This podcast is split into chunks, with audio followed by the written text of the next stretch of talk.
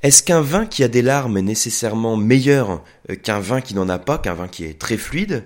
Est-ce que un vin qui a de la rondeur, qui a du gras, est aussi caractérisé par des larmes abondantes? Donc ça, c'est deux questions que vous m'avez posées, hein, qui se rejoignent puisqu'on va parler de la thématique des larmes, euh, de l'onctuosité, du gras, de la rondeur, hein, de toutes ces thématiques que l'on a autour de la dégustation du vin. C'est donc un sujet qui est très pratique en dégustation qu'on va voir dans ce podcast. Alors la partie dont on parle hein, quand on parle de larmes, on fait référence à l'aspect visuel du vin. Par contre, quand on parle de rondeur, d'onctuosité, de gras, on peut faire référence à l'aspect gustatif, et c'est principalement à l'aspect gustatif hein, auquel on fait référence, mais on peut également le lier à l'aspect visuel. Donc je vais vous montrer comment on peut lier ces, deux notions euh, de gras et de rondeur aussi bien en termes d'aspect visuel que d'aspect gustatif du vin. Alors premier point, peut-être premier rappel, euh, les larmes, qu'est-ce que c'est Les larmes, ce sont les gouttelettes qui se forment sur les parois de votre verre de vin.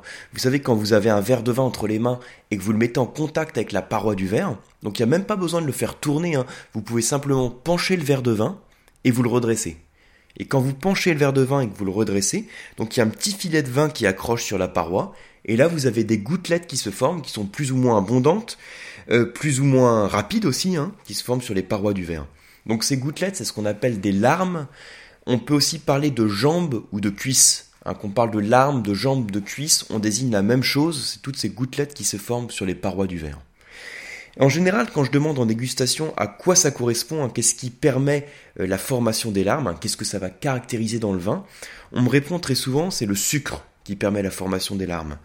Or, alors faut savoir que c'est pas le sucre qui va permettre cette formation de, larmes. Si vous n'en êtes pas convaincu, vous pouvez prendre un verre. Donc vous prenez un verre à vin que vous remplissez d'eau et vous mettez un petit peu de sucre là-dedans, vous remuez bien, et là vous allez voir que quand vous mettez votre vin, enfin votre eau sucrée plutôt, en l'occurrence hein, sur les parois du verre, et que vous redressez votre verre, vous n'allez pas avoir de larmes qui vont se former. Ça va être complètement fluide. Par contre, si je vous sers un verre de whisky ou de cognac, donc d'un spiritueux, et que vous le mettez en contact avec les parois du verre, là vous allez avoir des gouttelettes très marquées qui vont se former, très nombreuses et relativement lentes. Alors que le whisky dont je vous parle, par exemple, est complètement sec, c'est-à-dire qu'il n'y a pas de sucre résiduel dedans, et pourtant vous avez quand même des larmes qui se forment. Donc ça veut bien dire que ce qui permet la formation des larmes, c'est pas la présence de sucre, puisque mon eau sucrée euh, ne forme pas de larmes, et puisque mon whisky, par exemple, permet d'avoir des larmes très nombreuses sans qu'il soit sucré. Donc ce qu'il faut savoir, c'est ce qui permet la formation des larmes, c'est avant tout la présence d'alcool que vous avez dans votre vin. Alors c'est pas seulement ça, mais à la base, c'est le phénomène d'évaporation de l'alcool qui permet la formation des larmes. Alors là, il faut imaginer, hein, vous avez votre verre de vin, donc vous l'avez penché, vous l'avez redressé. Ça veut dire que sur la paroi du verre, vous avez un filet de, vin, en fait, qui a, adhéré à la, paroi du verre. Et ce filet de vin, qui est collé à la paroi, hein, entre guillemets collé, euh, est constitué d'alcool et d'eau. Hein, puisque le vin, c'est constitué d'alcool et en majorité d'eau. Et entre l'alcool et l'eau, la première chose qui va s'évaporer hein, dans ce petit filet de vin, ça va être l'alcool, puisque l'alcool s'évapore avant l'eau. Hein, le point d'ébullition de l'alcool, c'est à 78 degrés, alors que celui de l'eau est à 100 degrés. Donc, à la température ambiante, vous avez d'abord votre alcool qui va s'évaporer. Et donc, ce filet d'eau, enfin, ce filet de vin, pardon, qui est sur la paroi du verre, va être de plus en plus riche en eau et de moins en moins riche en alcool. Voilà, donc j'espère que vous suivez bien l'explication avec euh, du audio, 100% audio, sans aucun schéma. voilà, si vous arrivez à suivre, c'est très bien. Ça demande un peu de concentration pour, euh, pour suivre l'idée, donc si vous écoutez ça dans la voiture, euh, essayez simplement bien vous figurer, euh, bah, d'imaginer en fait l'image hein, de, du verre de vin, avec ce filet de vin qui est collé sur la paroi du verre. Vous avez l'alcool qui s'évapore, et l'eau qui ne s'évapore pas tout de suite, on va dire c'est d'abord l'alcool qui s'évapore, donc il faut imaginer que ce filet de vin est de plus en plus riche en eau et de moins en moins riche en alcool. Or, comme l'alcool enfin, est plus léger que l'eau, enfin, quand l'eau est plus dense que l'alcool, si vous voulez, ça veut dire qu'au bout d'un moment, vous avez un bourrelet qui va se former sous la forme d'une larme et qui va retomber dans votre verre. Donc c'est comme ça qu'on a le phénomène de formation des larmes. Et c'est un phénomène qui est également entretenu, hein, plus ou moins dans le verre de vin, parce que l'alcool qui s'évapore est remplacé par l'alcool qui est présent dans le verre. Donc voilà, c'est ce qu'on appelle l'effet Marangoni. Donc ça, c'est le principe de la formation des larmes, euh, expliqué de manière euh, très simple, hein, même si vous n'avez pas de schéma, comme je vous disais, c'est de l'audio, mais c'est expliqué de manière simple parce qu'il y a d'autres facteurs euh, qui vont jouer sur la densité de la larme, sur la rapidité, sur la quantité de larmes qui se forment. Mais ce qui est important, c'est d'avoir en tête que ce qui permet avant tout la formation des larmes, c'est simplement l'évaporation de l'alcool. Donc ça veut dire que, a priori, un vin qui a plus de larmes, un qui a des larmes plus abondantes et aussi plus lentes, va être a priori plus riche en alcool qu'un vin qui a peu de larmes et qui est donc très fluide. Donc au passage, hein, vous avez compris le vocabulaire qui était autour euh, des larmes du vin. Quand vous avez peu de larmes qui se forment, on dit que le vin est plutôt fluide.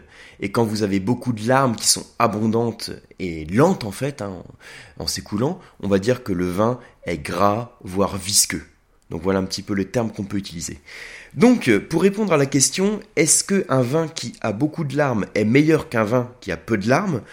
Eh ben euh, non, ça veut, dire simplement que si le vin a plus de larmes, euh, il est a priori issu d'un raisin avec plus de maturité, plus de sucre, et donc on va a priori avoir un vin plus riche en alcool.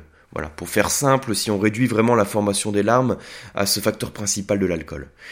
Donc, par contre, euh, je vais dire une petite parenthèse hein, par rapport à le lien entre la qualité du vin et la formation des larmes. Si vous comparez euh, deux mêmes vins, c'est-à-dire deux mêmes appellations, par exemple deux vins de la vallée du Rhône, deux côtes du Rhône village, euh, sur le même millésime et à peu près sur le même encépagement. Si vous en avez un qui est très fluide et l'autre qui est très gras, qu'est-ce que ça peut vouloir dire? Si on est a priori sur les mêmes types de terroirs, sur à peu près les mêmes conditions météorologiques, puisqu'on a le même millésime, euh, à peu près les mêmes conditions en termes de vinification, si on a un vin qui a beaucoup plus de larmes qu'un autre, qu'est-ce qu'on peut en conclure par rapport à la qualité du vin? Et bien là, c'est un des rares cas où on pourra dire qu'éventuellement le vin qui a plus de larmes va être plus qualitatif que le vin qui a peu de larmes. Alors, je vais vous expliquer pourquoi j'énonce cette idée. En fait, dans ce cas-là, ça voudra dire que le vin qui a plus de larmes, plus de larmes, est issu d'une parcelle qui va être soit mieux exposée, soit est issu d'un raisin avec des plus petits rendements. Dans tous les cas, vous avez un raisin qui va avoir plus de concentration, plus de maturité. Donc plus de concentration en termes d'arôme, euh, plus de maturité alcoolique puisque vous avez plus de sucre, et a priori plus de maturité phénolique, donc plus de couleur, euh, plus de tanin, plus de concentration en termes d'arôme. Bah, tout ça, ça va être lié aux différentes maturités du raisin. Donc on va conclure que, a priori, notre raisin qui a une belle exposition, qui a plus de concentration, euh, va avoir plus de sucre et va donner, suite à la fermentation alcoolique, il va donner plus d'alcool et donc plus de larmes. Donc ça sera un des rares cas où on pourra dire qu'éventuellement le fait d'avoir des larmes plus abondantes signifie que le vin va être éventuellement plus qualitatif. Mais je vous demande quand même, prenez beaucoup beaucoup de recul euh, si vous souhaitez conclure certaines choses par rapport à la présence des larmes. Parce que je vais vous faire une confidence, hein, la plupart du temps en dégustation, quand on déguste du vin, les larmes on en parle très peu. On en parle vraiment très peu. Parce qu'il y a d'autres facteurs, il n'y a pas seulement le taux d'alcool qui vont permettre la formation des larmes, il y a également la température au moment où on déguste le vin, il y a également la forme du verre et éventuellement sa propreté, il y a également la composition du vin, donc sa présence par exemple, sa concentration en glycérol par exemple, qui apporte également du gras au vin. Donc tout ça, ça contribue à créer du gras. Donc en général, les larmes, on en parle très peu en dégustation. Les rares cas où on peut se permettre d'en parler, ça va être quand il y a très peu de larmes, donc quand c'est complètement fluide, ou bien quand il y en a beaucoup quand c'est très gras. Et là, quand vous allez avoir un vin qui va avoir très peu de larmes, vous allez dire bah, j'ai un vin fluide en dégustation. Donc a priori, on s'attend pas à avoir un vin qui va être très gras, qui va être riche en alcool, euh, qui va être issu d'un raisin très concentré. Et au contraire, si j'ai un vin qui a beaucoup de larmes, hein, qui sont très grasses, on vous dira, euh, on s'attend à avoir un vin concentré euh, qui est issu d'un raisin riche en sucre, qui va être a priori donc riche en alcool. Donc c'est les rares cas où on va tirer certaines conclusions euh, de, des larmes, de l'observation des larmes. C'est quand on est sur un des deux extrêmes en fait. Donc ça, c'est les différentes choses qu'on peut dire par rapport aux larmes. Et toujours hein, par rapport aux questions dont on parlait sur les liens entre le gras du vin, sa rondeur, la présence de larmes. Est-ce que euh, un vin qui a de la rondeur a aussi beaucoup de larmes? Euh, Je dirais que en quelque sorte c'est lié puisque la rondeur d'un vin, qu'est-ce que c'est? La rondeur, euh, ça va être un peu les mêmes termes hein, qu'on peut utiliser pour qualifier le gras du vin et son onctuosité. C'est des termes assez génériques, hein, ça fait partie de la terminologie quand on parle du vin. On peut parler de gras, de rondeur, d'onctuosité. Et finalement, quand on parle de tout ça, de gras, de rondeur, d'onctuosité, on fait référence à la même chose dans le vin. On fait référence, en termes de dégustation, à ce qui s'oppose à l'acidité du vin, à ce qui s'oppose à sa fraîcheur. Ça va être donc, par exemple, l'alcool qui va contribuer au gras et à la rondeur du vin. Ça va être également son glycérol, donc la sensation de gras qui est créée en bouche, à sa capacité en quelque sorte à chauffer la bouche, hein, qui est apportée par l'alcool. Bien, alors pour résumer hein, tout ce qu'on vient de dire autour des notions de, rondeur et de larmes, euh, qu'est-ce qu'il faut retenir de tout ça? Il faut retenir que, alors par rapport aux larmes que vous pouvez observer sur un verre de vin, euh, quand vous avez effectivement des larmes qui sont abondantes, lentes, est-ce que c'est signe de qualité du vin? Non, c'est pas un signe de qualité du vin. C'est avant tout signe d'un vin qui va être riche en alcool ou en glycérol, et que l'alcool et glycérol, ce qu'il faut savoir, c'est que c'est apporté, euh, ce sont des produits hein, qui sont créés par la fermentation du sucre. Donc a priori, on a un raisin initialement qui va être concentré en sucre, donc qui va être éventuellement issu d'un climat avec un bel ensoleillement. Là, on, si on se permet de faire quelques raccourcis dans la dégustation.